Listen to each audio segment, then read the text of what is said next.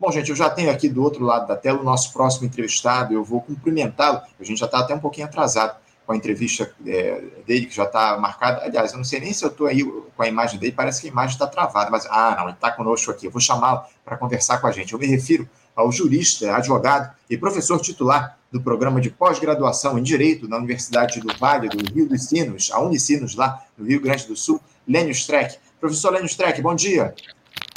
Bom dia. E da Estácio, né, e do Rio, você que é do Rio, está deixando de prestigiar a Estácio aí, é o doutorado da Estácio, que eu sou um dos fundadores há 22 anos. Muito bem colocado, Lênio. Obrigado pela lembrança, professor Estácio de Sá, aqui, escola no Rio, a Faculdade Universidade aqui no Rio de Janeiro. Obrigado, Lênio, pela tua participação mais uma vez, por aceitar esse convite para conversar com a gente, porque aquela expectativa, Lênio, que existia de que a gente teria uma enxurrada aí de ações da justiça, tendo como alvo o ex-presidente Jair Bolsonaro, aí, assim que o mandato dele se encerrasse, começou a se materializar no dia de ontem, Lênio, quando a Polícia Federal, autorizada pelo ministro do Supremo, Alexandre de Moraes, realizou buscas na casa do ex-presidente no âmbito da Operação Venire, que investiga uma suposta fraude do cartão de vacinação do Bolsonaro e da filha dele, a Laura, de 12 anos teriam sido incluídas, o Lênio, no dia 21 de dezembro do ano passado,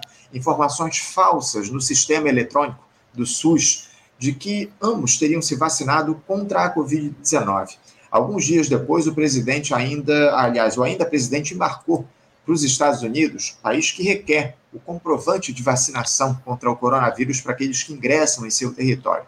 Nessa operação foram presas seis pessoas, entre elas o ex, o ajudante de ordens do Jair Bolsonaro, tenente-coronel Mauro Cid, acusado de inserir essas informações falsas no sistema. Lênin, esse caso evidentemente provocou uma enorme repercussão, como não poderia deixar de ser.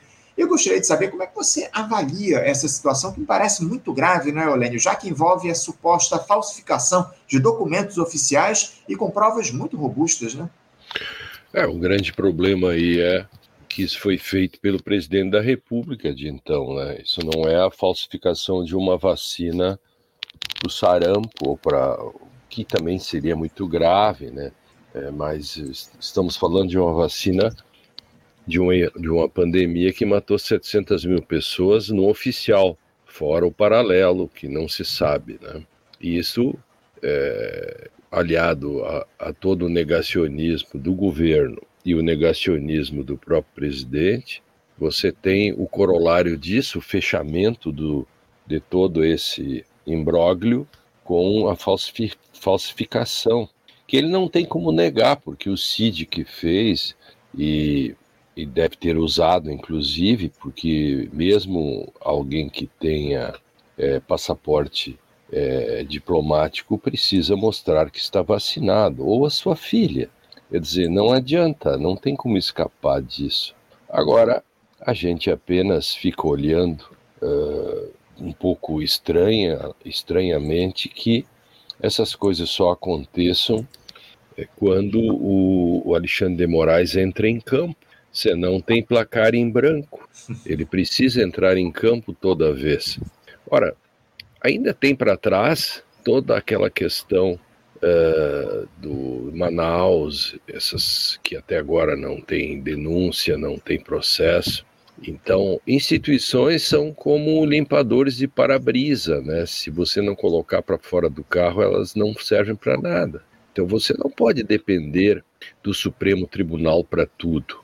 O Supremo Tribunal carrega nas costas, uh, nos tempos para cá, é tudo o que tem acontecido em favor da democracia, embora uhum. metade do Brasil odeie o Supremo Tribunal, porque o Supremo Tribunal, aliás, eu já vejo inclusive comentários de gente é, da esquerda ou progressistas começando a criticar o Supremo, porque o Supremo ainda mantém preso o Anderson Torres.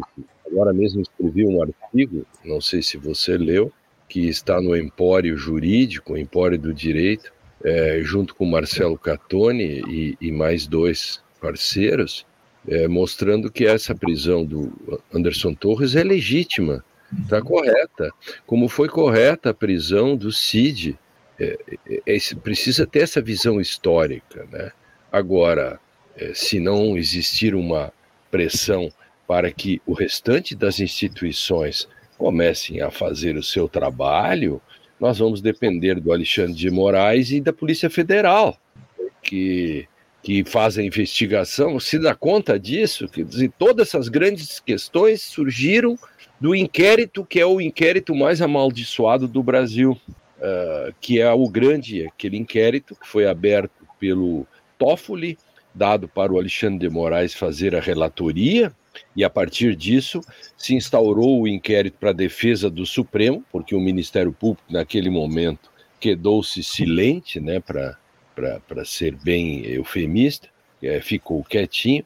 É, era então era Raquel Dodge, me parece, a procuradora-geral, e isso tudo ainda está aí. E agora essas, os grandes movimentos da República estão sendo feitos, é, assim como foram feitos pelo TSE, agora estão sendo feitos pelo STF, eh, porque os outros processos do Bolsonaro, que já não tem mais foro especial, poderiam estar sendo feitos pelo restante do sistema. É bom, Anderson, que a gente deixe isso registrado aqui uhum. também. Né? Eh, nós, o Brasil coloca nas, nas costas do Alexandre de Moraes é todo esse, esse trabalho. E aí, é, quando ele faz, as pessoas dizem é, é, que ele está fazendo demais. Se ele não fizesse, diriam que está fazendo de menos. Ou uh, o ativismo do Supremo Tribunal. Ou, percebe como, uhum. como é difícil a, a República avançar? Sem dúvida, sem dúvida. Não, muitos desses, dessas investigações relativas ao Jair Bolsonaro deveriam estar sendo feitas nesse momento em primeira instância, por conta de ter perdido o cargo de presidente claro. da República. Agora, o, Lênio, em relação a, a esse episódio especificamente, dessa suspeita aí de falsificação da carteira de vacinação. A, a que tipo de punições o ex-presidente estaria sujeito, Lênio, caso fique comprovado, evidentemente, que ele participou desse, desse imbróglio? O, o, detalhe é que ele pode ter usado, inclusive, esse cartão de vacinação falso para entrar nos Estados Unidos, né? Sim, é, tem um... Ele tem aí inserção de dados falsos em sistema de informações, dá uma pena de 2 a 12 anos, já não é pouca coisa. Corrupção de menores, porque aí não está ligada aquela questão da menina, o que é gravíssimo, ele pode até uhum. perder o pátrio poder, né? Porque, imagina, é, é, dramático isso, é difícil para as pessoas compreenderem. Eu fico impressionado como os bolsonaristas Dizem que há uma espécie de conspiração contra eles, né? A corrupção de menores de 1 a 4 anos, é, associação criminosa de 1 a 3 anos, porque é ele mais 3 ou 4, portanto já dá a associação criminosa. E aí também tem mais uma, né, de, que é pequena, infração de medida de sanitário preventiva, que aliás o Brasil é incrível. O Brasil sabe fazer alguma, ah, sabe fazer leis uh, para pegar pobre, né? É, ladrão de galinha e um monte de coisa. Agora, quando um grandão é, faz alguma coisa com relação a sanitarismos, uhum. negacionismos, a pena é de um mês a um ano. Oh, as pessoas estão assustadíssimas. Eu cometi uma infração sanitária. Qual é a pena? Um mês a um ano. Brrr, tá todo mundo tremendo paga uma cesta básica e vai para casa. Tem algumas coisas da República do tipo é, que, que não vão bem. É, eu, eu denuncio isso há 30 anos ou mais. O Código Penal é de 1940, é, ele pune muito mais. É, se, se um cara te arranca o braço, a pena será menor do que se tu pular o muro e, e, e furtar é, umas galinhas no terreno do vizinho. Uhum. São coisas da. E nós não, não consertamos isso. Claro. Então, quando acontecem as coisas grandes da República, as pessoas dizem, é, por exemplo, pandemia, já tem lei para isso, mas como fica meio ambíguo, por que até agora não foi é, aquela questão do genocídio, que tem uma lei de 1950 e poucos? Por que, que isso não foi para frente? Essa é uma pergunta que os veículos de comunicação têm que fazer, né, para cobrar do Ministério Público em que pé está. Agora, vou te dar outra barbada. Hum. É, pergunte aí para o Ministério Público por que, que o Silvinei ainda não está sendo processado. Eu, eu, eu preciso, cada vez que a gente fala desse assunto, é, é, Anderson, é, como cidadão, não como professor, ex-procurador, enfim, eu preciso de elementos objetivos do sistema jurídico que me comunique, que me dê confiança. É, hoje eu estou dependendo muito do centralismo do Supremo Tribunal. É, eu preciso que o sistema comunique. É, o sistema comunica muito bem que quando o sujeito furta ou o sujeito, outro menino lá, o menino outro dia pegou sete anos e tanto de prisão por, por duas gramas de maconha.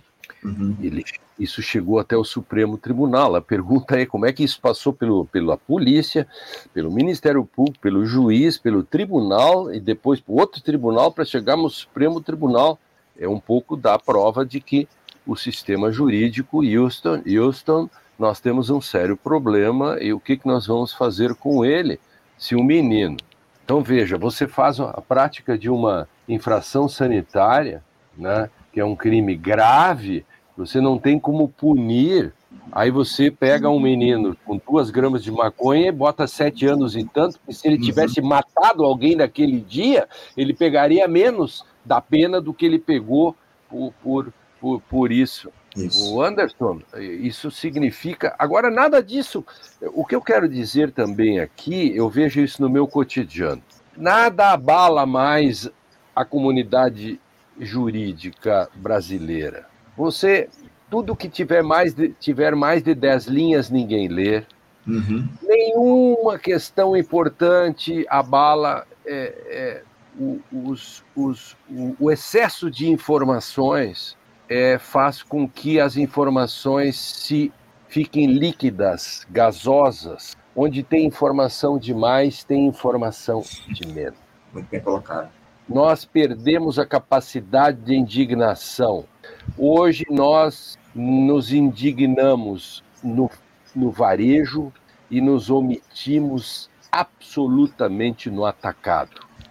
É, muitas distorções, o, o Lênio, que a gente precisa corrigir, especialmente no sistema jurídico nacional. Você traz muitas delas aqui de maneira muito competente para o nosso programa. O, o Lênio, inclusive, surgiu, ainda voltando a esse caso aí do, do Bolsonaro, surgiu a informação ontem de que o, o ex-presidente teria se recusado a depor nesse inquérito, é, pela manhã, inclusive, do dia de ontem, alegando que ele não teria tido acesso aos autos do processo. No entanto, há quem diga que a defesa do Jair Bolsonaro se utilizou desse expediente para saber detalhes dos depoimentos dos demais implicados antes de ele conversar com os investigadores. Lênin, minha pergunta é o seguinte: os advogados eles podem negar o depoimento caso não tenham acesso aos documentos relativos ao processo, relativos ao processo? Houve algum tipo de ilegalidade aí nessa manobra do, do Bolsonaro é, querer, de alguma forma, desafiar a justiça nesse movimento ou está tudo dentro da legislação? Não, assim, ó, vamos, vamos usar os protocolos aqui. O Bolsonaro foi intimado para comparecer ontem, não foi isso? Ele não poderia se recusar a ir. E se se recusasse, teria que ser conduzido coercitivamente.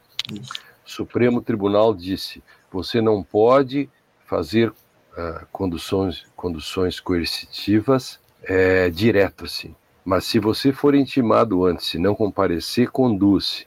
Lá dentro, Bolsonaro poderia dizer nada direi. Então, você, tá fazendo, você está fazendo uma pergunta técnica muito importante que as pessoas não conseguem compreender direito, então nós estamos utilizando aqui.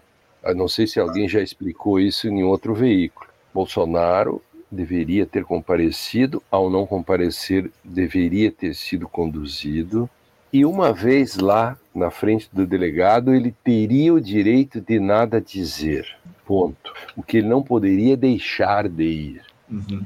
Este, e se os advogados conseguiram que o delegado permitisse, houve um problema, por quê? Porque nenhum do povo, nenhum do povo tem esse direito. Então, essa história de uma república de privilégios, nós estamos acostumados, e é, a República Brasileira é uma república cheia de privilégios. Uhum. Isso a nossa história é terrível nesse sentido de, de, de, de, de privilégios. O Brasil é, precisa você até até até tem gente especializada em furar fila. Você, hoje você paga pessoas para furarem fila para você, ou você é, o, o, o, tudo é com pistolão.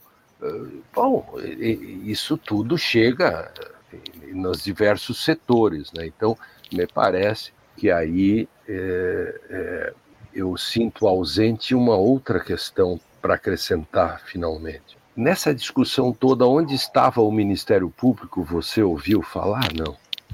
Nada. Ninguém, Mas o Ministério, o Ministério Público é o dono da ação penal, Sim. deveria estar ali hum? e deveria, inclusive, chamar a atenção na hora do delegado para dizer: olha, porque o Ministério Público, as pessoas não sabem, a, a polícia é fiscalizada pelo Ministério Público. Então, é, é, não é que o Ministério Público seja chefe da polícia. Quem é uhum. chefe da polícia é o delegado, que é chefe dos inspetores, dos, dos agentes. Quem manda no delegado é o seu superintendente regional, e quem manda no superintendente regional é o ministro da Justiça. Uhum. Certo? Muito bem. O Ministério Público fiscaliza tudo isso. Ele é, segundo a Constituição, o fiscal externo da atividade policial. Portanto, ele tem uma série de mecanismos pela lei para instar e requisitar. Inclusive, aí sim, nesse ponto, é, vou lhe dar um exemplo. Se o Ministério Público requisitar que a polícia instaure um, um inquérito, a polícia não pode se negar. Uhum. Para deixar essas coisas assim bem dentro das suas caixinhas. Claro. Agora, ô, ô Lênio, eu queria me aprofundar ainda nessa questão que foi levantada há pouco a respeito da recusa do Bolsonaro e depor ao, à Polícia Federal no dia de ontem, porque a gente tem observado ao longo dos últimos anos dois pesos e duas medidas nesse sentido, porque o presidente Lula foi levado coercitivamente lá na época da Lava Jato para depor pela Polícia Federal, enfim, e hoje a gente vê uma atuação diferente da, da PF em relação a essa, essa situação do Jair Bolsonaro. Eu queria que você falasse um pouco a respeito do porquê a gente tem esse, esses dois pesos e duas medidas em episódios assim, de alguma forma se assemelham. Por que, que o Bolsonaro não foi conduzido coercitivamente enquanto Lula foi levado lá à força para depor? Bom, isso faz parte. O, o, o, sistema judiciário brasileiro é um sistema conservador, né? É um sistema, o sistema como um todo. Quando eu digo, vamos chamar de sistema de justiça. É, é, o sistema de justiça porque ele vai englobar todos os agentes que lidam com, a, com o sistema de justiça brasileiro.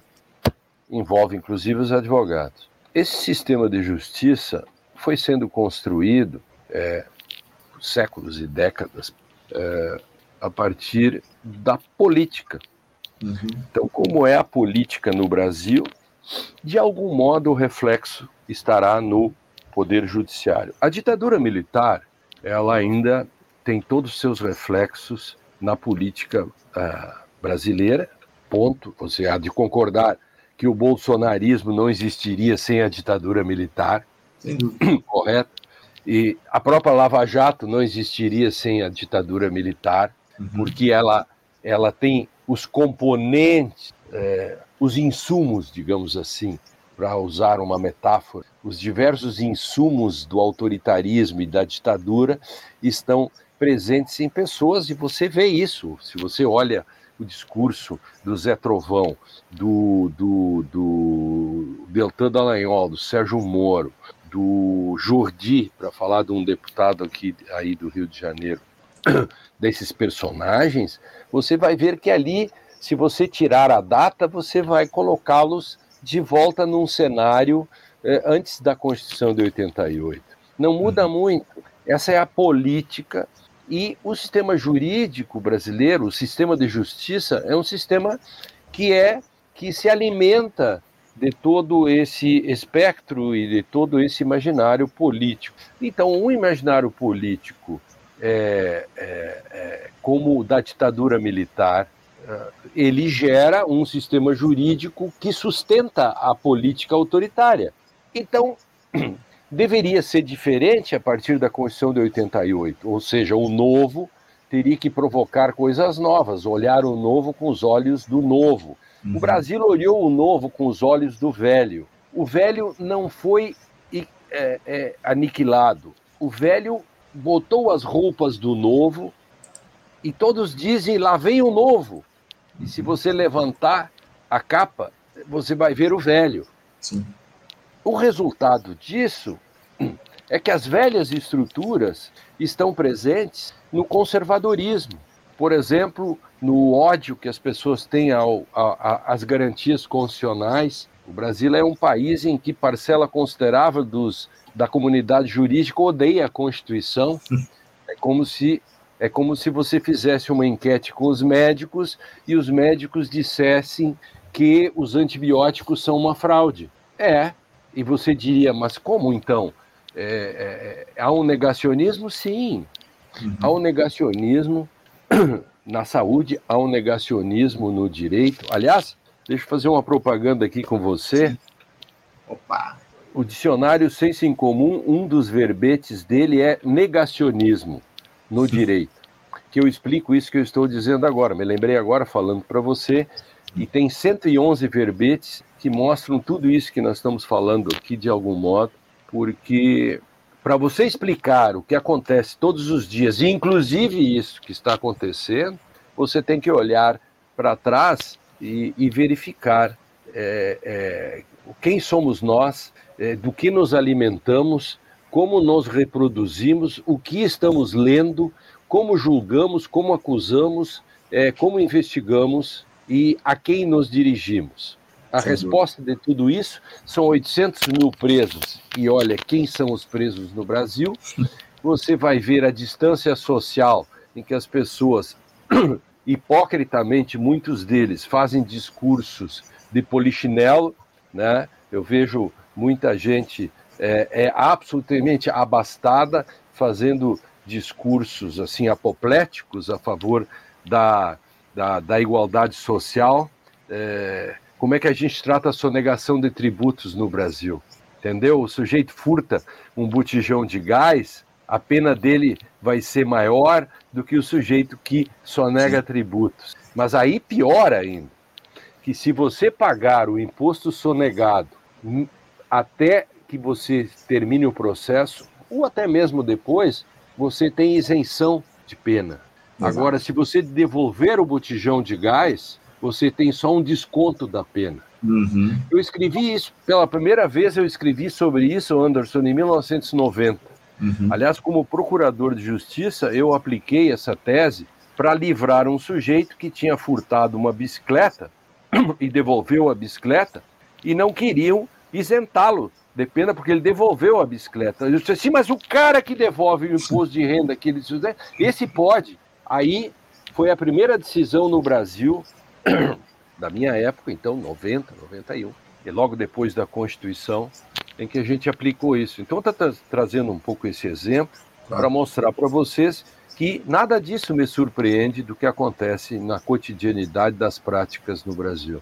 A história do nosso país responde muitas dessas perguntas que a gente faz nos dias claro. atuais, Lênio. Essa é a grande questão. Lênio, eu estou com meu tempo absolutamente restrito, na verdade já está até esgotado, mas eu não posso deixar de fazer uma última pergunta aqui para você, porque uh, ontem surgiu, diante no, no âmbito dessas investigações, da apreensão lá de celulares, uma mensagem de áudio descoberta que foi enviada no dia 30 de novembro do ano de 2021 do celular do militar da reserva Ailton Barros, um dos presos, inclusive, Sim. na operação de ontem da PF, para o Mauro Cid, o tenente-coronel Mauro Cid, de que ele saberia quem ordenou o assassinato da vereadora Marielle Franco do pessoal aqui do Rio de Janeiro. Eu queria que você falasse um pouquinho para a gente aqui, por favor, Olênio, rapidamente, como é que a justiça deve lidar com essa informação de extrema importância? Ela pode ser compartilhada com esse inquérito que investiga as mortes da Marielle e do Anderson, enfim, o ITA pode e deve ser intimado a depor a respeito dessa descoberta, Olênio? Ao que sei, inclusive, ele já está intimado para depor, né? E ele deve depor, isso é muito sério, porque se ele porque uma coisa é ele ter falado isso num bar.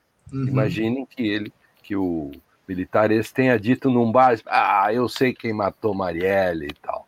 Outra coisa é ele mandar um áudio para o assessor principal do presidente da República, amigo do presidente, percebe? É o uhum. contexto, são textos e contextos. Eu dou eu dou sentido para que, aquilo que você me disse, se você me disse isso falando em Paris sobre alguma coisa, ou falando na Baixada Fluminense ou em Porto Alegre.